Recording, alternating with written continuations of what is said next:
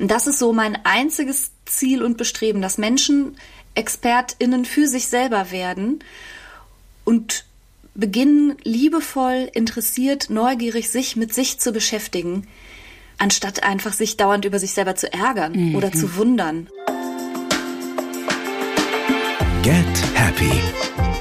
Bewusster leben. Zufriedener sein. Ein Antenne Bayern Podcast mit Kati Kleff. Und ich sage herzlich willkommen, ihr lieben Menschen. Wie schön, dass ihr auch an diesem Freitag mit dabei seid, denn ich verspreche euch, das wird mal wieder eine sehr nährende und ganz wunderbare Folge. Meine heutige Gesprächspartnerin ist den meisten von euch mit hoher Wahrscheinlichkeit ohnehin sehr vertraut, denn Woche für Woche steht sie an der Spitze der meistgehörten deutschsprachigen Podcasts, wenn es um die Themen Psychologie und mentale Gesundheit geht. Ich finde total zu Recht, denn sie hat eine ganz besonders warmherzige und einfühlsame Art, tonnenschwere Inhalte leicht zu vermitteln und dabei die kostbare Ressource Humor zu nutzen, was natürlich manches einfach viel leichter verdaulich macht. Neben ihrem Podcast ist sie auch noch dreifache Mutter, Bestsellerautorin, Psychotherapeutin und Ehefrau. Sie arbeitet Tür an Tür mit ihrem Ehemann Christian Weiß, der Psychiater ist und sie ist auch noch aktuell mit ihrem ersten eigenen Bühnenprogramm auf Tour. Ich behaupte mal, es ist gerade nicht langweilig im Leben von Franka Ceruti. Herzlich willkommen. Hallo Kati, vielen Dank für die Einladung. Nee, langweilig ist nicht. nee, ne, kann man nicht sagen, liebe Franka. Super schön, dass wir endlich mal die Gelegenheit haben, miteinander zu sprechen. Ich freue mich sehr auf die nächste Stunde. Wer hätte gedacht, dass das Thema psychische Gesundheit in so rasanter Geschwindigkeit aus einer Nische Halleluja endlich in der Mitte der Gesellschaft angekommen ist. Hättest du das je geglaubt?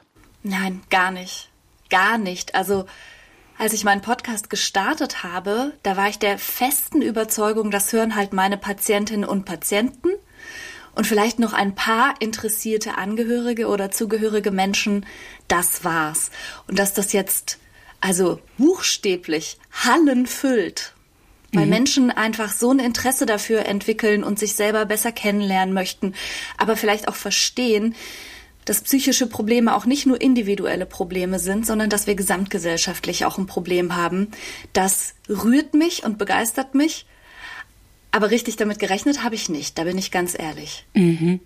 Ich habe es eingangs schon gesagt, ihr seid momentan auf Tour. Ich muss mich ein bisschen entschuldigen. Ich habe so eine leichte Frühjahrserkältung, deswegen klinge ich zwischendurch etwas nasal. Also bitte seid nicht irritiert davon.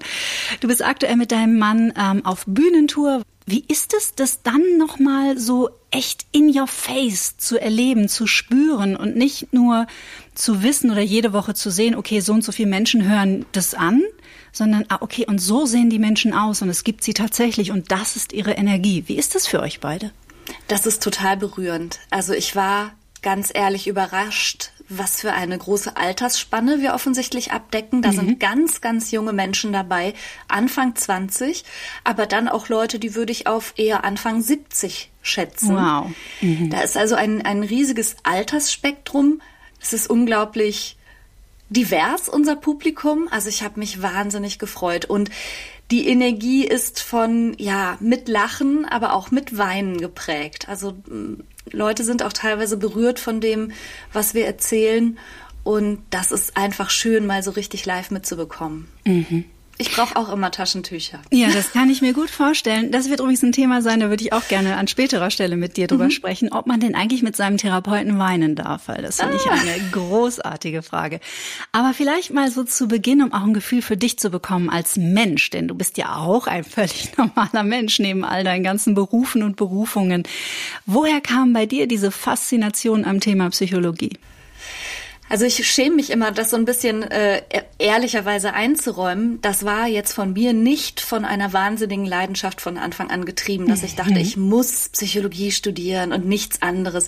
Da war ich ja gerade 18 und da habe ich wirklich einfach so wie die meisten Menschen mit 18 Jahren so ein bisschen naiv gedacht, ach ja, schön, machst du was mit Menschen. Mhm. Ich hatte keine wirkliche Vorstellung, was das bedeutet. Ich bin total glücklich, in diesem Beruf gelandet zu sein und ich kann mir jetzt auch gar nichts Besseres vorstellen.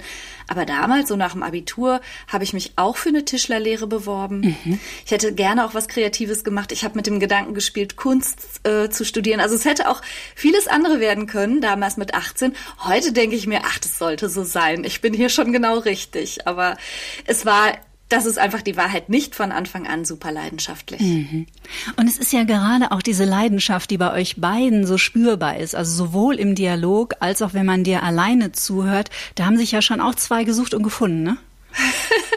Ja, also Christian, mein Mann äh, als Psychiater und ich, wir werden das oft gefragt, ob wir uns nicht irgendwie langweilen oder ob das nicht zu viel ist, zusammenzuarbeiten und dann noch in der Freizeit darüber zu sprechen und noch einen Podcast zu den Themen zu machen. Und Nee, ne? Ich verstehe die Frage immer gar nicht. Nein, ich finde, es gibt nichts Spannenderes. Ich auch. Ehrlich. Also es wird mir niemals langweilig ja. werden. Ich finde einfach, unser ganzes Fachgebiet gibt so viel Spannendes her und immer so viel Neues und ich werde das nie langweilig finden. Ja, weil es natürlich auch so eine, es ist ja ein, ein, ein Grundinteresse an der Spezies Mensch. Warum genau. sind wir, wie wir sind? In deinen Worten, warum ist es so hilfreich, uns selber als diese irrsinnig komplexen Wesen, die wir sind, besser zu begreifen? Naja, also ich erlebe das häufig, dass Menschen zu mir in die Praxis kommen und sich selber ein absolutes Rätsel sind mhm. und überhaupt nicht verstehen, warum verhalte ich mich mhm. so, warum denke ich so, warum fühle ich mich so und haben so gar keinen Zugang dazu oder glauben, das sei halt so in Stein gemeißelt. Mhm. Also ich bin jetzt so, wie ich bin. Ich bin halt schüchtern oder ich bin halt cholerisch oder ich bin halt eifersüchtig mhm. und haben so gar keine Idee davon, woher es kommt. Und dass es nicht, nicht so bleiben muss, ne? Genau, dass es ja gar nicht so bleiben muss. Also alles, wie man ist, hat natürlich einen gewissen Grund, aber dass das deshalb nicht zwangsläufig auch für immer so bleiben muss.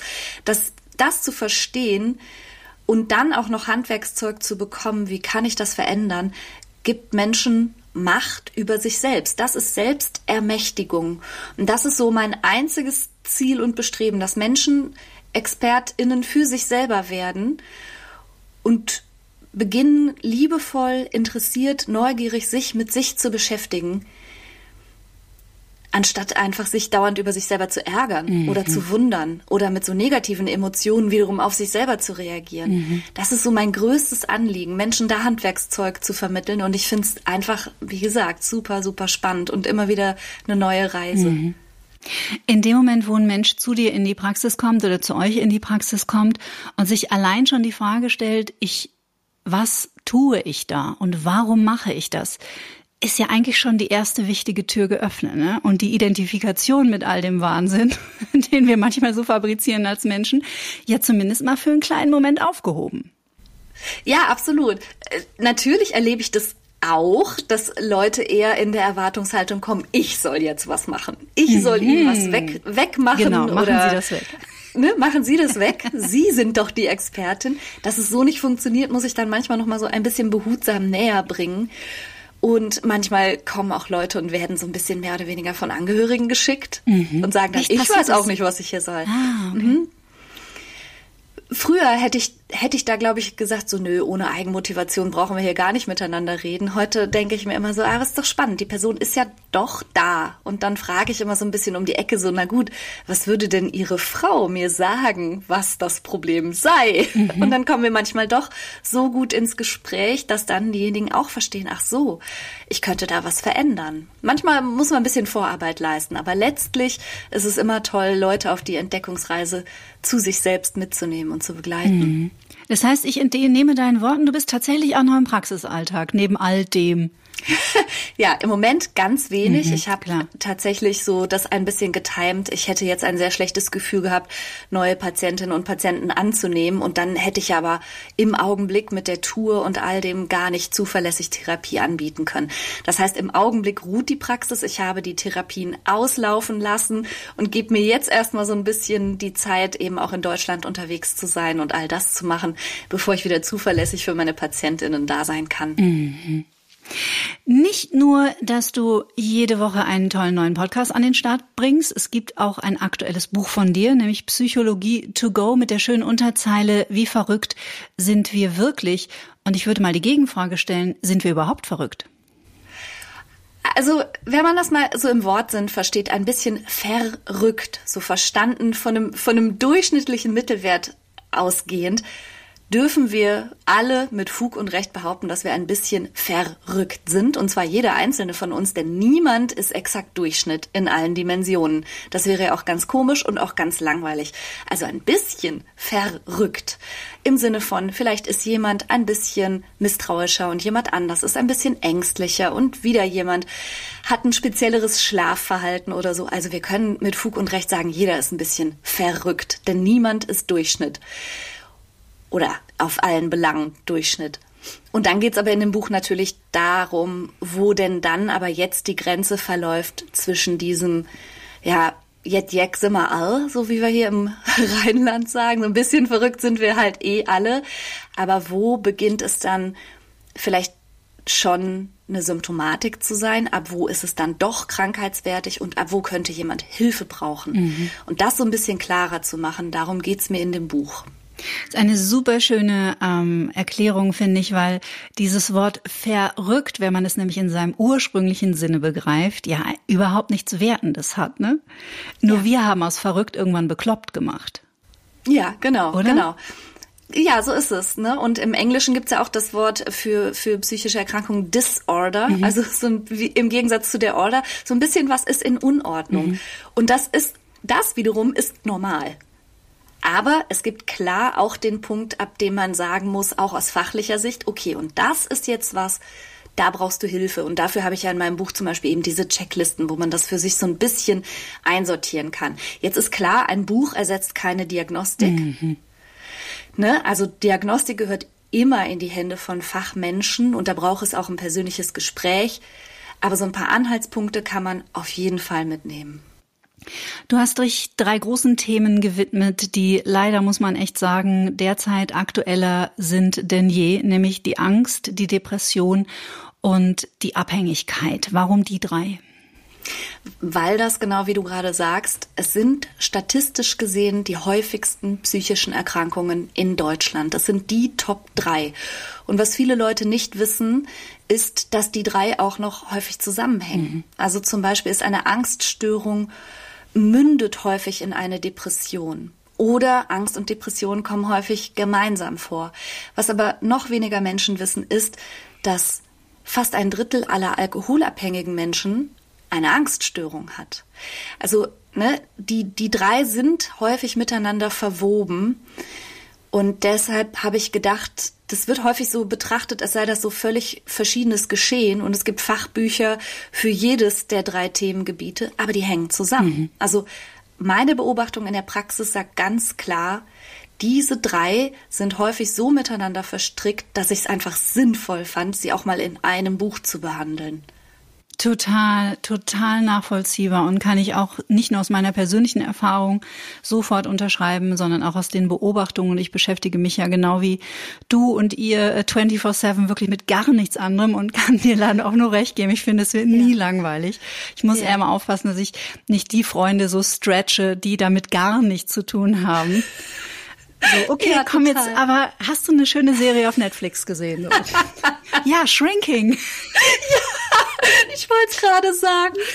Sensationell übrigens auf Apple TV, äh, kleiner Tipp zwischendurch. Ähm, also Angst, Depression und Abhängigkeit gehe ich voll mit, ähm, hängen extrem zusammen und wir haben ja viele Folgen hier auch schon über das Thema Alkohol gerade ähm, gemacht. Mhm. Ist deiner Ansicht nach mh, hm, trotzdem also sind alle drei Themen in unserer Gesellschaft immer noch mit zu vielen Vorurteilen behaftet oder werden unterschätzt? Also gerade Alkohol ist ja eher was, was so so State of the Art ist. Es ist relativ mhm. normal, auch mal eine Flasche Wein am Abend zu trinken oder zwei. Und Depression merke ich immer wieder, gibt es immer noch Glaubenssätze in Menschen, haben nur nicht so belastbare Menschen. Ja, genau. Ja. Also es gibt Vorurteile in alle Richtungen immer noch, wobei ich auch. Also ich gucke jetzt zurück auf zehn Jahre in meiner eigenen Praxis und davor habe ich ja auch schon in anderen Praxen und in Krankenhäusern gearbeitet. Ich finde schon, dass sich erfreulich viel mhm. getan hat. Und gerade was auch diese ganze Entstigmatisierungsbewegung angeht, und da zähle ich uns jetzt auch einfach mhm. mal zu, finde ich, haben wir schon total viel erreicht. Gerade im Hinblick auf Depression und Angststörungen schon und auch, dass sich jetzt Menschen öffentlich dazu äußern, dass sie öffentlich darüber sprechen. Das finde ich unglaublich wertvoll. In Hinblick auf Alkohol erlebe ich das noch ein bisschen anders. Da hört man mal von irgendeinem so Rockstar oder so, das durchsickert, der habe ein Alkohol- und Drogenproblem. Aber da erlebe ich bis dato noch am allermeisten Bagatellisierung und auch am allermeisten so Märchen und Mythen, die auch schon gefährdete Menschen sich vielleicht selber noch einreden. Sowas wie Alkoholiker isst man nur, wenn man abends trinkt. Oder frühmorgens. Ne? Jeden Abend. Mhm. Äh, genau, wenn man nicht, mhm. nicht nur abends, sondern wenn man morgens trinkt, genau. Oder wenn man harte Spirituosen trinkt. Alles andere äh, ist kein Alkoholiker. Also da gibt's, glaube ich, noch den größten Bereich, wo Menschen das aber vielleicht auch möchten, wo sie daran festhalten möchten, mhm. dass das alles so Meinung sei, mhm. die man da haben kann. Mhm. Du hast es schon in einem Nebensatz gesagt, und das ist natürlich super wichtig, das auch nochmal zu betonen, kein Buch ersetzt eine Diagnostik, Nein. kein Podcast ersetzt vermutlich eine Therapie. Dennoch, ähm, du bekommst ja auch eine Menge Rückmeldungen von den Menschen, mhm. die dir zuhören und die euch zuhören. Ich habe schon den Eindruck, dass diese ganzen Angebote, die es momentan gibt, und ich finde, es gibt ganz, ganz tolle Podcasts, nicht nur im deutschsprachigen Raum, sondern auch im englischsprachigen Raum, doch für viele Menschen sehr hilfreich und unterstützend sind. Und das ist ja eigentlich auch eine total schöne Bewegung, weil Therapieplätze liegen jetzt aktuell auch nicht gerade auf der Straße. Ne? Das stimmt. Ähm, ich möchte das auch nicht kleinreden. Also, dass das unterstützend und lebensbegleitend für viele Menschen offenbar eine große Rolle spielt. Die Rückmeldung bekomme ich immer mhm. und da freue ich mich mhm. auch. Aber auch, dass ich so Berührungsängste helfe abzubauen, dass Menschen sagen, ja, okay, ich habe mich jetzt doch mal getraut, mich wirklich um einen Platz zu bemühen oder um mal eine Diagnostik zu machen oder sowas. Das finde ich total schön. Aber man muss sich natürlich immer klar machen, um welches Medium handelt sich das. Ne? Also genau wie du gesagt hast, ein Podcast kann stabilisierend wirken, der kann im Alltag helfen, Gedanken in eine andere Richtung zu lenken oder eine neue Perspektive zu finden. Aber er wird dich nicht heilen. Mhm. Höchstwahrscheinlich nicht. Also wenn du wirklich ein bereits krankheitswertiges Geschehen am Laufen hast und über längeren Zeitraum hinweg ganz arg vielleicht schon leidest oder einen hohen, hohen ähm, hohes Störgefühl selber hast, mhm. also sprich eine psychische Störung hast, wird wahrscheinlich Podcast hören nicht ausreichen. Mhm.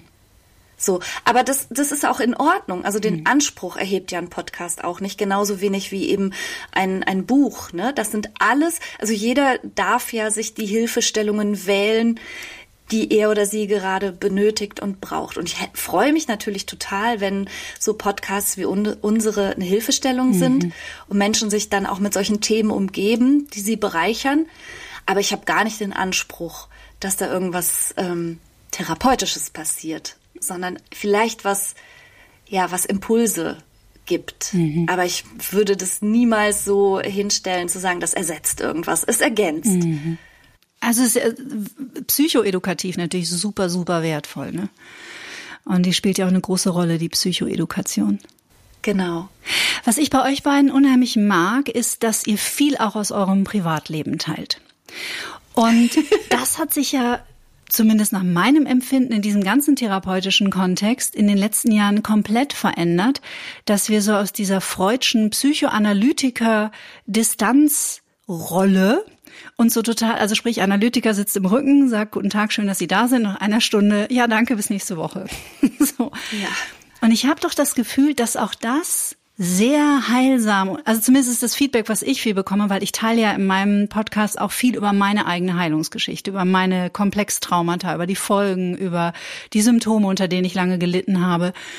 Und ich habe doch den Eindruck, dass das unglaublich hilfreich ist für die Menschen. Und zwar nicht, weil ich ihnen sage, was sie machen sollen, sondern nur, weil ich ihnen sage, okay, so ging's mir.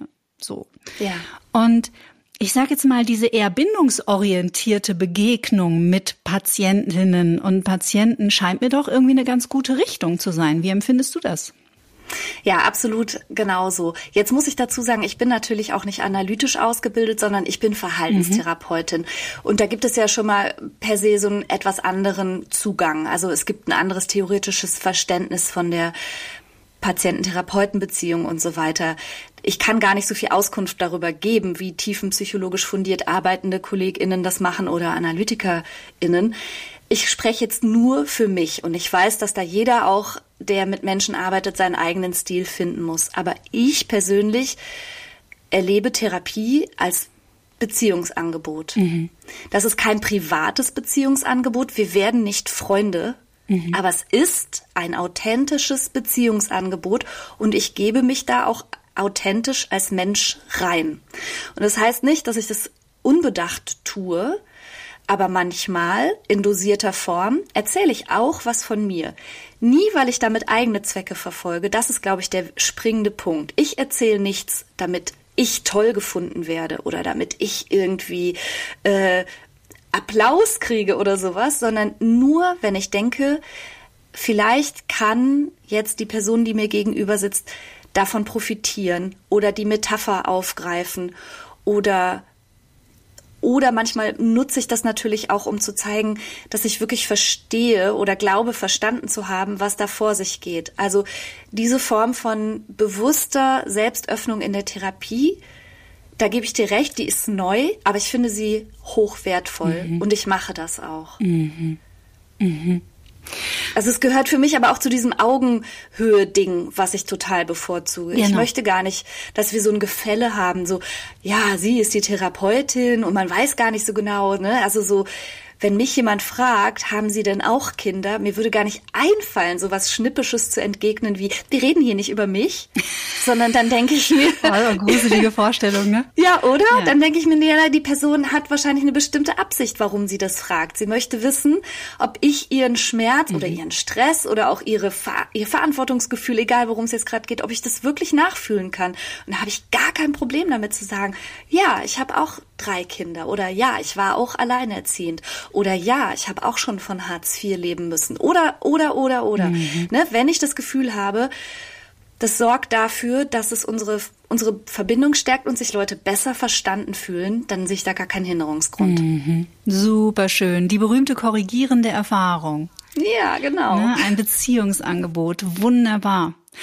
Ähm, ich würde gerne nochmal, ich bin jetzt ein bisschen abgeschweift, aber ich würde gerne nochmal auf das Thema Angst zu sprechen kommen, weil ich im Mai auch so eine kleine Miniserie äh, über mhm. die Angst machen werde mit wechselnden Gästen.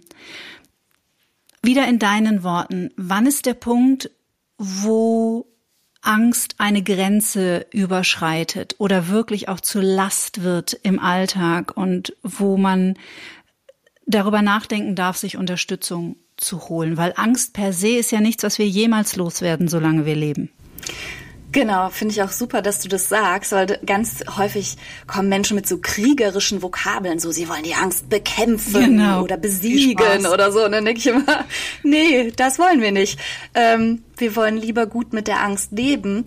Aber natürlich gibt es diesen Punkt. Und ich finde, worauf man selber achten kann, ist, ob man zum Beispiel im Vergleich zu anderen Menschen, die man so beobachtet, deutlich mehr Angst hat. Also ob die Angst einen großen Raum im Alltag einnimmt und auch einen großen gedanklichen Raum belegt. Das würde ich schon mal beachten.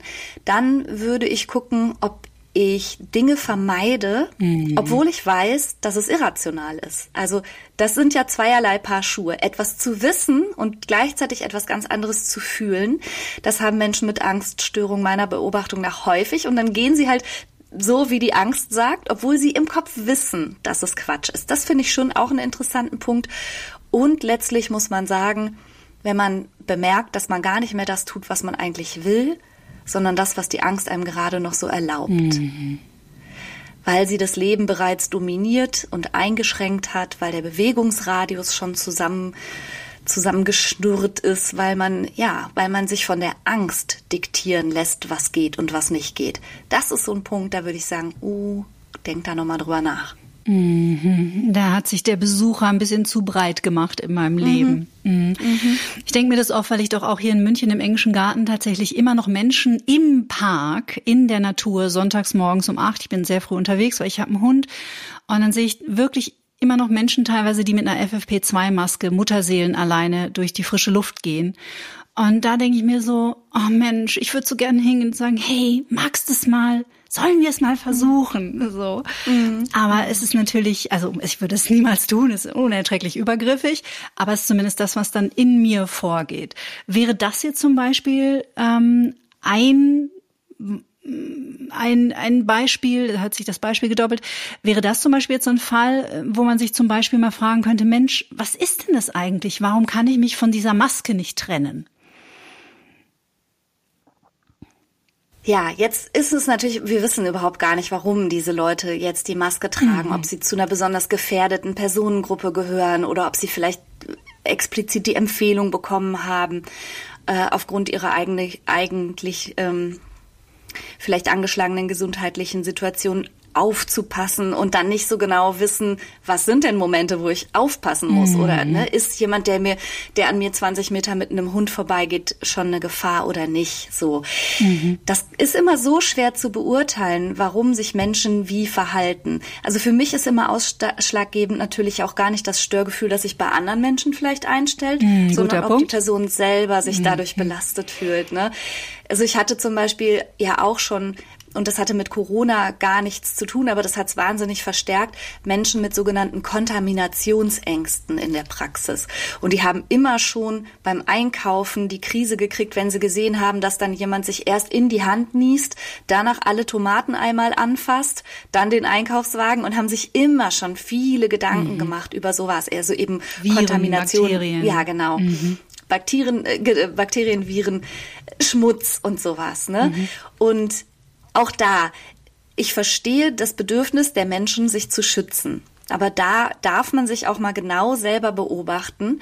Und wenn man wirklich vor lauter Angst vor dieser Kontamination nahezu nichts mehr anfasst und sich die Hände schon kaputt gewaschen hat, schon Hautläsionen hat vor mhm. lauter Waschen, ähm, wenn man ganz, ganz viel gedanklich damit beschäftigt ist, oh, wo, was habe ich angefasst und wer war da noch und so weiter, das ist eben manchmal ein schmaler Grad. Bis wohin ist es vielleicht vernünftig und nachvollziehbar und ab wo wird's irrational und belastet das Leben und dann schützt es das Leben auch nicht mehr, sondern es macht einem das Leben schwer. Mhm. Da muss man dann wirklich schon mal genauer hingucken. Mhm. Ich habe hier mal mit dem Psychiater Dr. Jandrea gesprochen und der ähm, ist auch im klinischen Kontext und hat natürlich auch viel mit sogenannten Zwangsstörungen zu tun. Ich sage mal so genannt, weil ich das Wort Störungen nicht so wahnsinnig schätze, weil es mhm. waren ja irgendwann mal sinnvolle Strategien des Organismus so. Ähm, und der hat gesagt, na ja, also ab wann beginnt eine Zwangsstörung? Also wenn man sich, keine Ahnung, eine halbe Stunde am Tag jetzt mit irgendwas beschäftigt, dass man die Wohnung saugt, dann würde er jetzt nicht gleich sofort von einer Zwangsstörung sprechen. Wenn man jetzt aber alle, alle halbe Stunde die Wohnung saugt, dann sieht die Sache schon anders aus. Und dann darf man ja auch erwähnen, du hast ja eine Folge auch über Zwangsstörungen gemacht, glaube ich, im März oder im April, fand ich auch super interessant. Für die Betroffenen natürlich eine unglaubliche Last. Also für die ja. Angehörigen, aber auch vor allem für die Betroffenen. Ja, genau, weil Menschen mit einer expliziten Zwangsstörung ja dann eben auch nicht nur saugen, sondern die sind ja im Grunde, muss man sagen, die meiste Zeit des Tages mhm. damit beschäftigt, sich und andere zu schützen vor Gefahren, die sie annehmen mit denen aber offensichtlich das Umfeld ganz gut klarkommt. Also die meisten Leute fassen einen Einkaufswagen an. Die meisten Leute fassen eine Türklinke an. Mhm. Die meisten Leute kommen klar, nicht jede Stunde zu saugen. Also das heißt, sie, sie sind ängstlich, versuchen dementsprechend mit Kontrolle und Selbstschutz zu reagieren. Und zwar, muss man sagen, fast den ganzen Tag. Mhm. Und das ist natürlich was ganz anderes als jemand, der bisschen pingelig ist oder kleinen Ordnungsfimmel hat. Da gibt's eben ein breites Spektrum von bis. Und wo man sich da einsortieren würde, das würde ich immer mit Fachmenschen besprechen, beziehungsweise wenn es um Angststörungen geht, mal in mein Buch gucken. Mhm. Ja, genau. Deswegen führen wir auch dieses Gespräch hier. Wenn du dich umschaust und die Ereignisse der letzten drei Jahre nochmal aus der Retrospektive betrachtest, Was hat es gemacht mit uns Menschen? Wo entwickeln wir uns hin? Was werden wir aufzuarbeiten haben? Und was wird es auch noch psychisch für Folgen haben? Nach deiner ganz persönlichen Einschätzung. Also, was ich sorgenvoll sehe, ist die große Hilflosigkeit, mhm. die das ausgelöst hat dieses kollektive Ohnmachtsempfinden, nicht zu wissen, was passiert hier eigentlich und eben an so vielen Ecken und Enden, ob wir jetzt über das Klima sprechen, über den Krieg oder über die Erkrankung, die uns plötzlich weltweit so heimgesucht hat. Und das ist immer eine schwierige psychologische Ausgangssituation, wenn man sich hilflos und ohnmächtig fühlt. Das ist so der Nährboden schlechthin für Angststörung und Depression. Das muss man einfach klar so sagen. Was ich aber außerdem sorgenvoll sehe, ich bin keine Kinder- und Jugendlichenpsychotherapeutin, aber so die neuesten Zahlen, die ich gesehen habe, ähm, dass es auch unseren Kindern und Jugendlichen nicht gut geht, die sind ja wirklich jetzt insbesondere durch Corona, aber auch durch den Krieg, auch durch das Klima hineingeboren und groß geworden, teilweise in eine Zeit der Hilflosigkeit und auch eine Zeit, in der sie wenig Kontrolle zu haben schienen. Und eine alarmierende Zahl finde ich beispielsweise, dass Essstörungen mhm. unter Jugendlichen um über 50 Prozent zugenommen mhm. haben. Das finde ich absolut grauenhaft. Und es kommt so vieles zusammen. Also gleichzeitig ein hoher Leistungsdruck, ein hoher Erwartungsdruck, viel Vergleiche, die, denen man ausgesetzt ist, ob das jetzt in Social Media ist oder sonst wo. Ne? Also irgendwie sollen wir alle weiter funktionieren, tun es aber nicht. Mhm. Mhm. Es wäre ja dann jetzt ein schöner Appell für die nächste Generation, ähm, die vielleicht bei der Berufswahl noch nicht so richtig wissen, was sie machen sollen. Also die Welt wird mehr Psychotherapeuten und Psychotherapeutinnen brauchen in Zukunft und viel mehr Menschen, die, die eine Menge Kompetenz und auch eine Menge Empathie und Warmherzigkeit mitbringen. Das ist ja, wie ich eingangs schon sagte, auch etwas, das ich an deiner Art einfach unheimlich schätze. Ne? Man spürt, dass du, ähm, du magst Menschen. Das stimmt. ja, das ist wahr. Das ist wahr. Ich habe ähm, tatsächlich schon im Studium angefangen. Da habe ich in der Gastronomie gearbeitet. Und das war auch der Gedanke, warum ich dachte, nee, doch nicht Kunst. Ich möchte mit Menschen arbeiten.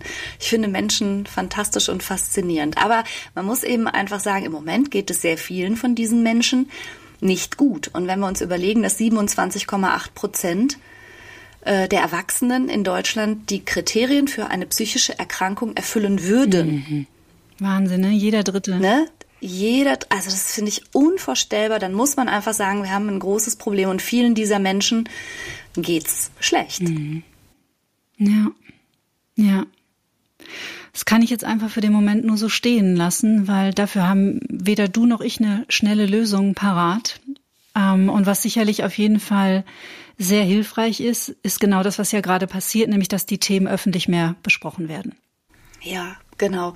Und ich finde es auch so wichtig. Und ich weiß, dass äh, insbesondere Social Media, ich habe es gerade schon angesprochen, ist für viele Menschen so ein schrecklicher Ort, weil man da die ganze Zeit konfrontiert wird mit dem ach so tollen Leben der anderen und die ganze Zeit suggeriert bekommt, wie perfekt und tadellos und ideal und hundertprozentig alles bei so erfolgreichen Menschen läuft.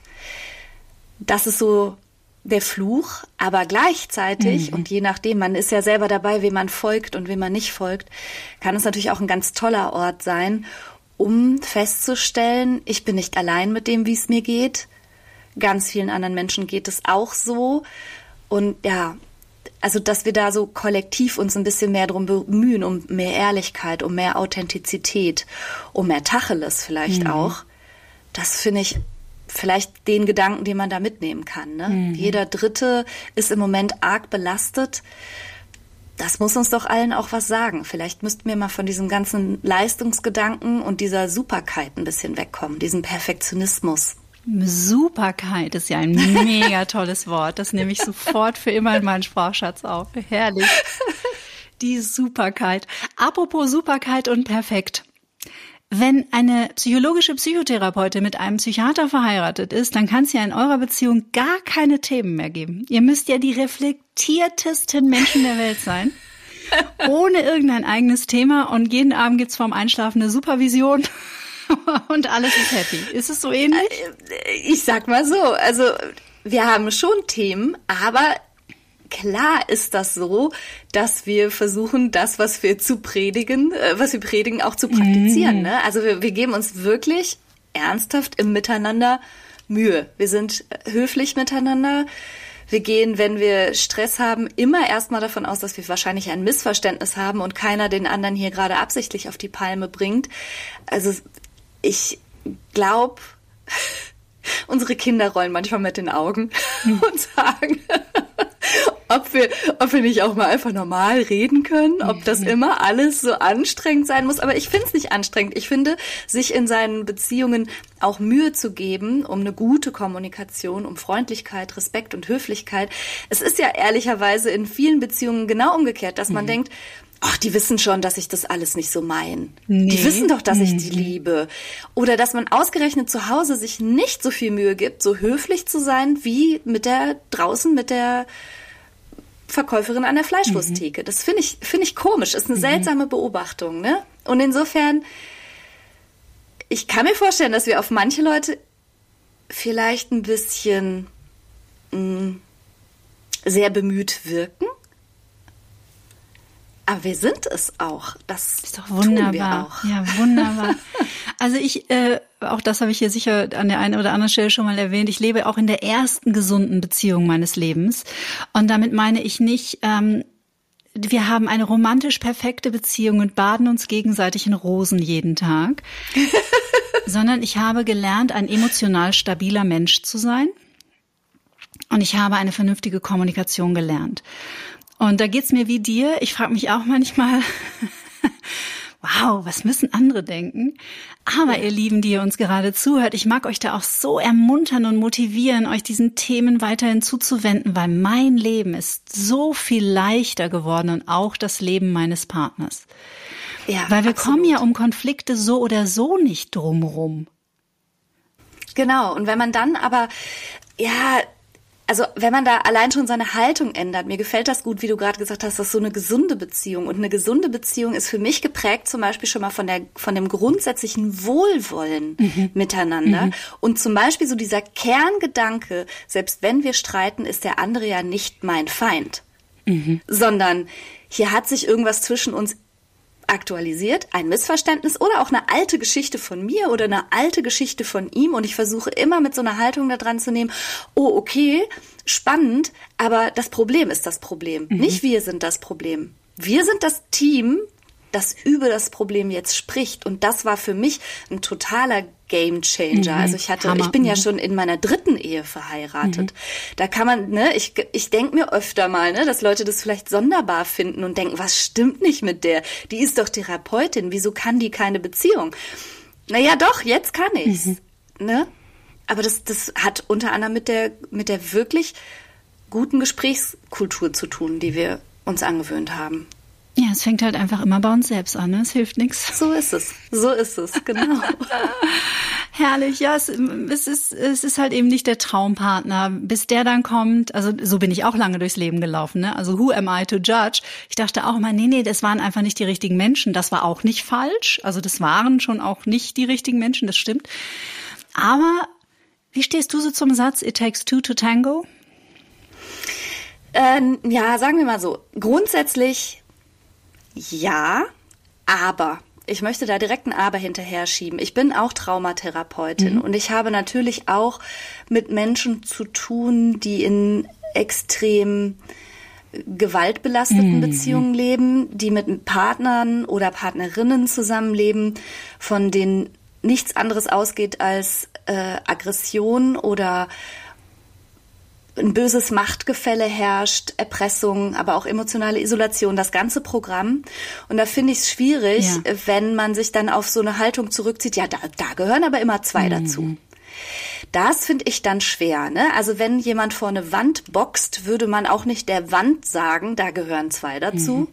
Nee, da hat jetzt einer geboxt und das ist in dessen Verantwortung. Deshalb sehe ich das immer so ein bisschen kritisch. Sagen wir mal, in gesunden Beziehungen ja, aber es gibt eben auch diese, diese Paarbeziehungen, wo klar die, ich nenne jetzt mal bewusst das Wort Toxizität, also das Giftige, das Ungute und das Ungesunde klar von einer Person ausgeht. Mhm. Und dann kann man allenfalls argumentieren, aber es gibt halt denjenigen, der es auch mit sich machen lässt oder warum geht diese Person nicht einfach, aber das greift mir manchmal ein bisschen zu kurz. Absolut, also gerade im Bereich Trauma, ne, da, mhm. ähm, da wiederholen sich ja häufig auch alte Dynamiken ja. und dann im Grunde genommen ähm, wieder, ähm, sage ich jetzt mal, dem Opfer in Anführungsstrichen ist ein Begriff, den ich auch nicht so wahnsinnig schätze, aber er ist natürlich einfach etabliert, äh, Täter- und Opferdynamiken und dann dem Opfer die Mitschuld daran daran zu geben, Eben. da wiederholt sich ja auch eine alte Gewalt.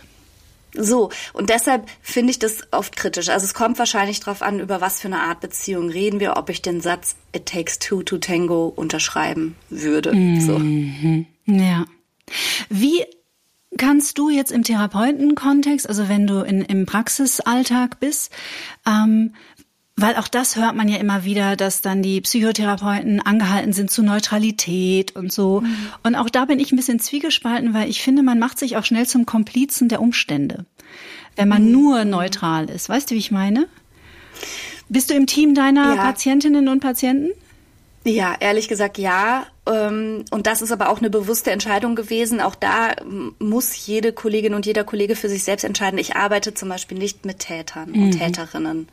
Also ganz klar nicht. Ich bin Traumatherapeutin. Ich arbeite mit traumatisierten Menschen. Ich arbeite nicht mit Tätern. Das würde mich überfordern. Mhm. Es ist vielleicht so ein bisschen, wie man sich auch als Anwalt entscheiden muss, Strafrecht wen man vertritt. Oder, mhm. Ja, mhm. und da ich ja schon gesagt habe, für mich bedeutet Therapie immer auch ein Beziehungsangebot, entscheide ich auch sehr bewusst, wem ich dieses Beziehungsangebot mache und bin einfach aber selber nicht gut innerlich in der Lage, nicht solidarisch zu sein. Mhm.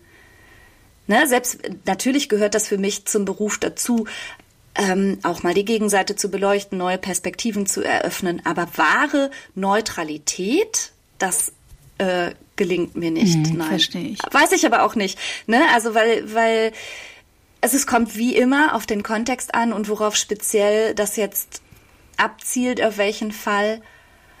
Aber es gehört vielleicht auch ein, zu einer korrigierenden Erfahrung, die ja Menschen in der Therapie machen sollen, dass sie auch Solidarität mal erfahren dürfen. Ja.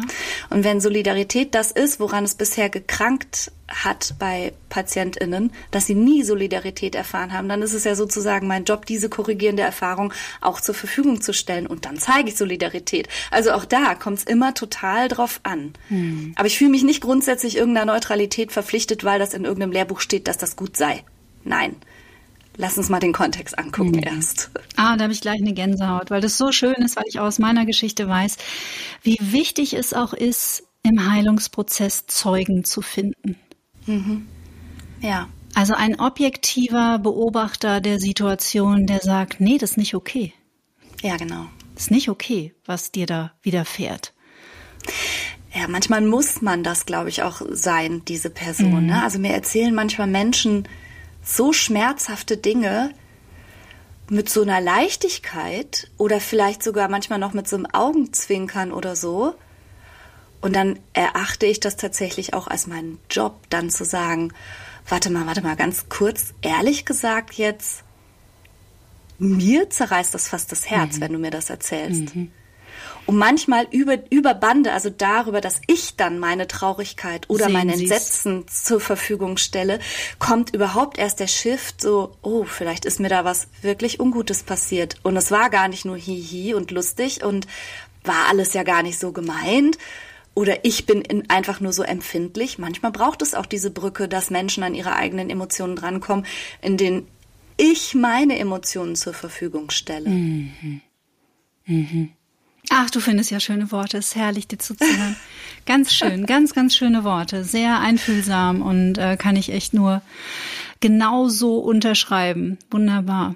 Dankeschön. Du schreibst für Psy Live, ein Online-Magazin, auch ja, Blogs. manchmal. Und ja. da habe ich eben, weil ich ja eingangs gesagt habe, ich würde so gerne diese äh, Frage, darf man denn mit seinen Klienten oder Klientinnen, Patientinnen, äh, darf man denn mit denen auch weinen? Also ja.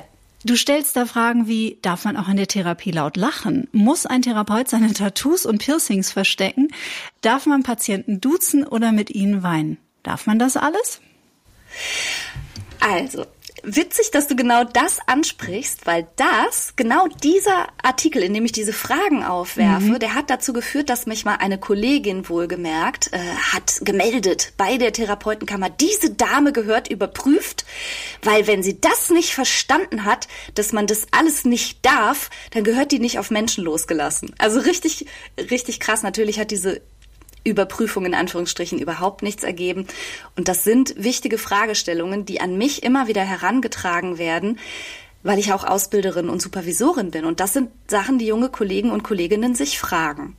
So, ich habe schon gesagt, ich bin Team Authentizität, ich bin Team Augenhöhe, ich bin Team Beziehung und ich bin Team menschlicher Kontakt. Mhm. Und daher gehört es für mich dazu, mich eben auch als Mensch zu zeigen, wie ich bin. Mit meinen Piercings, mit meinen Tattoos, manchmal auch mit meinen Emotionen. Da bin ich, wie gesagt, natürlich immer in der Prozessverantwortung als Therapeutin. Es darf natürlich nicht so weit kommen, dass ich heule wie ein Schlosshund und hinterher die Patientin oder der Patient sich äh, in die Situation gedrückt fühlt, jetzt muss ich meine Therapeutin trösten. Habe ich übrigens oder auch schon erlebt. Ne? Also habe ich nicht erlebt, ja. sondern habe ich von Klientinnen äh, erfahren, solche Geschichten. Ja, genau. Das geht natürlich auf gar keinen Fall. Und natürlich repräsentiert man im therapeutischen Geschehen auch im Raum die stabile Person, die ausstrahlen muss. Mir kannst du alles erzählen, mich boxt das nicht um. Das gehört zu unserem Job. Also, ne, das heißt nicht, dass ich nicht hinterher trotzdem auch mal ein Tränchen verdrück. Das heißt auch nicht, dass ich nicht manchmal manchmal aber auch vor Rührung oder vor, vor Freude die Tränen auch manchmal in den Augen stehen habe. Nur ich muss immer arbeitsfähig mhm. bleiben. Das ist hoffentlich klar. Den Raum halten. Aber ich, ja, na klar, mhm. ich bin dafür da zu containen. Ich muss sozusagen die Bandbreite haben und auch die innere Festigkeit, emotionale Situationen gut zu handeln. Aber nochmal, ich bin keine Maschine und wenn das mal passiert, dass mich irgendwie die Rührung übermannt, ne, oder auch das Mitgefühl, dann kommuniziere ich das kurz. Aber ich gebe, glaube ich, niemals meinen Patientinnen oder Patienten das Gefühl, dass sie jetzt auf mich aufpassen müssen oder dass sie mich schonen müssen oder dass sie jetzt äh, nicht mehr an erster Stelle stehen, sondern dass es jetzt plötzlich um meine Gefühle geht. Das wäre natürlich ein fataler Fehler. Mhm. Aber ganz grundsätzlich bin ich große Freundin von echten Begegnungen und zu echten Begegnungen gehören auch echte Emotionen. Mhm. Du gibst ja auf deiner Internetseite auch ähm, Tipps, hast auch, glaube ich, schon darüber geschrieben, wie man eigentlich einen guten Therapeuten oder eine gute Therapeutin oder auch einen guten Coach, also ich kenne mittlerweile auch wirklich mhm. viele, die im Coaching-Bereich arbeiten, aber da auch der Hinweis, bitte achtet auf die Expertise und schaut euch an, was die Menschen gemacht haben, ähm, ob die Ausbildungen, Fortbildungen, Weiterbildungen gemacht haben und nicht einfach ja. So, ne? ja. Das war meine ganz persönliche ja, Meinung. ja, aber das ist natürlich auch die Krux, ne? dass bestimmte, bestimmte Titel überhaupt nicht geschützt sind. Klar. Also das äh, ist ja auch verwirrend, wenn man nicht gerade im Geschehen arbeitet, zu unterscheiden, was ist überhaupt ein Psychiater, was ist ein Psychologe, was ist ein psychologischer Berater und sich da zurechtzufinden und dann wiederum, was ist ein, was ist ein Coach. Also es ist verwirrend, das verstehe ich. Mhm. Aber mal ganz kurz zu checken, was ist denn der Hintergrund, schadet nie. Ja, weil ich doch auch immer wieder ein bisschen erschrocken bin, ähm, dass auch Menschen, die ähm, im Coaching-Bereich arbeiten, so gar keine Expertise auf ihrer Internetseite stehen haben. Und mhm. da bin ich dann schon auch ein bisschen skeptisch, muss ich gestehen. Ich glaube aber, das ist auch eine Zeit lang in so, in so Marketingkreisen mhm propagiert worden. Ne? Ja? Die Menschen kaufen, ja, den, Mensch, den Menschen sind deine Qualifikationen egal. Sie kaufen Ergebnisse, oh, wow. sie kaufen Ziele, sie kaufen nicht, was du kannst. Wo ich immer denke, oh, mein erster Blick geht immer auf die Über mich-Seite und ich will immer wissen, was die Leute können und woher. Also keine Ahnung, woher das kam, aber das habe ich tatsächlich häufiger mal gehört, dass es Leute angeblich nicht interessieren würde. Ich finde aber, es sollte Leute interessieren. Ja, das finde ich auch tatsächlich. Was sind die Red Flags, wenn ich jetzt, man hat ja, ähm, ähm, ich glaube, äh, wenn man zu jemandem geht, der kassenärztlich zugelassen ist, hat man ja, glaube ich, fünf Probestunden, die man machen kann. Man kann die mit einer Person machen oder mit fünf unterschiedlichen.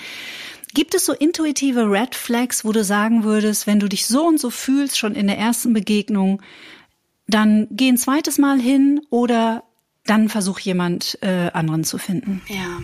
Ach, das ist so ein, ist so ein bisschen zweischneidiges Schwert, weil ich weiß, dass ganz viele Menschen so lange suchen, nach einem Therapieplatz oder überhaupt einem Sprechstundenplatz, dass sie dann denken, na, wenn ich jetzt schon das Glück hatte und bin irgendwo, dann muss ich da auch bleiben. Mhm. Und davon möchte ich wirklich abraten.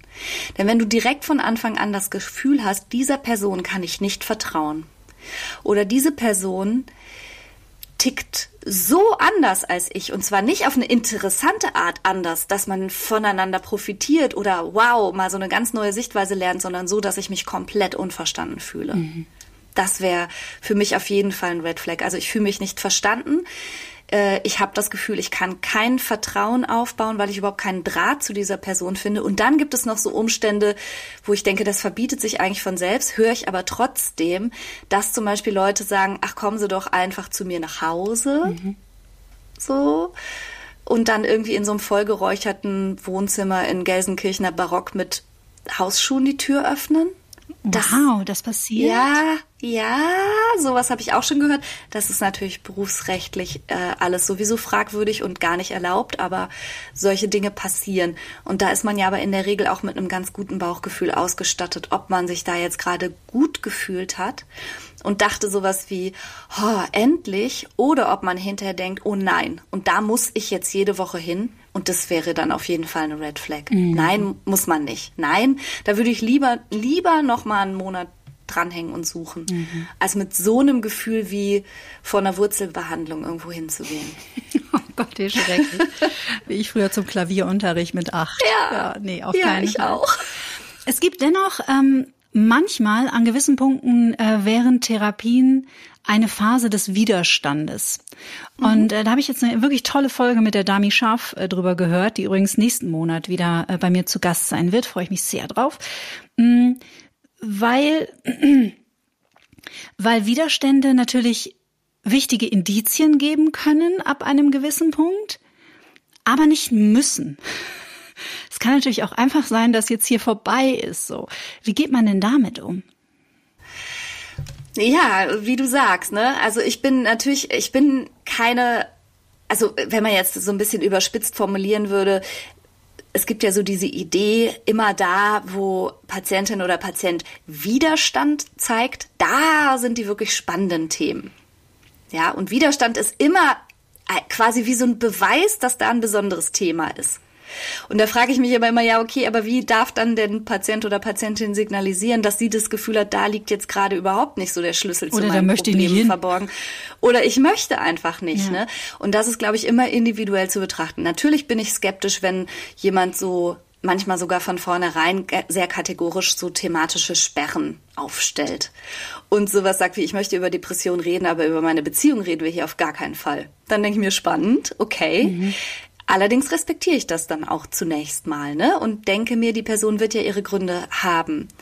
Wenn ich dann allerdings irgendwann so an den Punkt komme zu denken, na, aber der Schlüssel liegt jetzt nun mal in der Beziehung, über die die Person aber partout nicht sprechen möchte, dann muss das natürlich auch thematisiert werden. Ne? Warum gibt es thematische Schranken? Warum möchte jemand bestimmte Dinge überhaupt nicht angesprochen haben? Und ja, manchmal ist es dann so, ne, dass dann mhm. eine Therapie beendet wird, wo ich denke, ach, da hätten wir aber sehr gut auch gerade erst mal anfangen können. Mhm. Aber gut.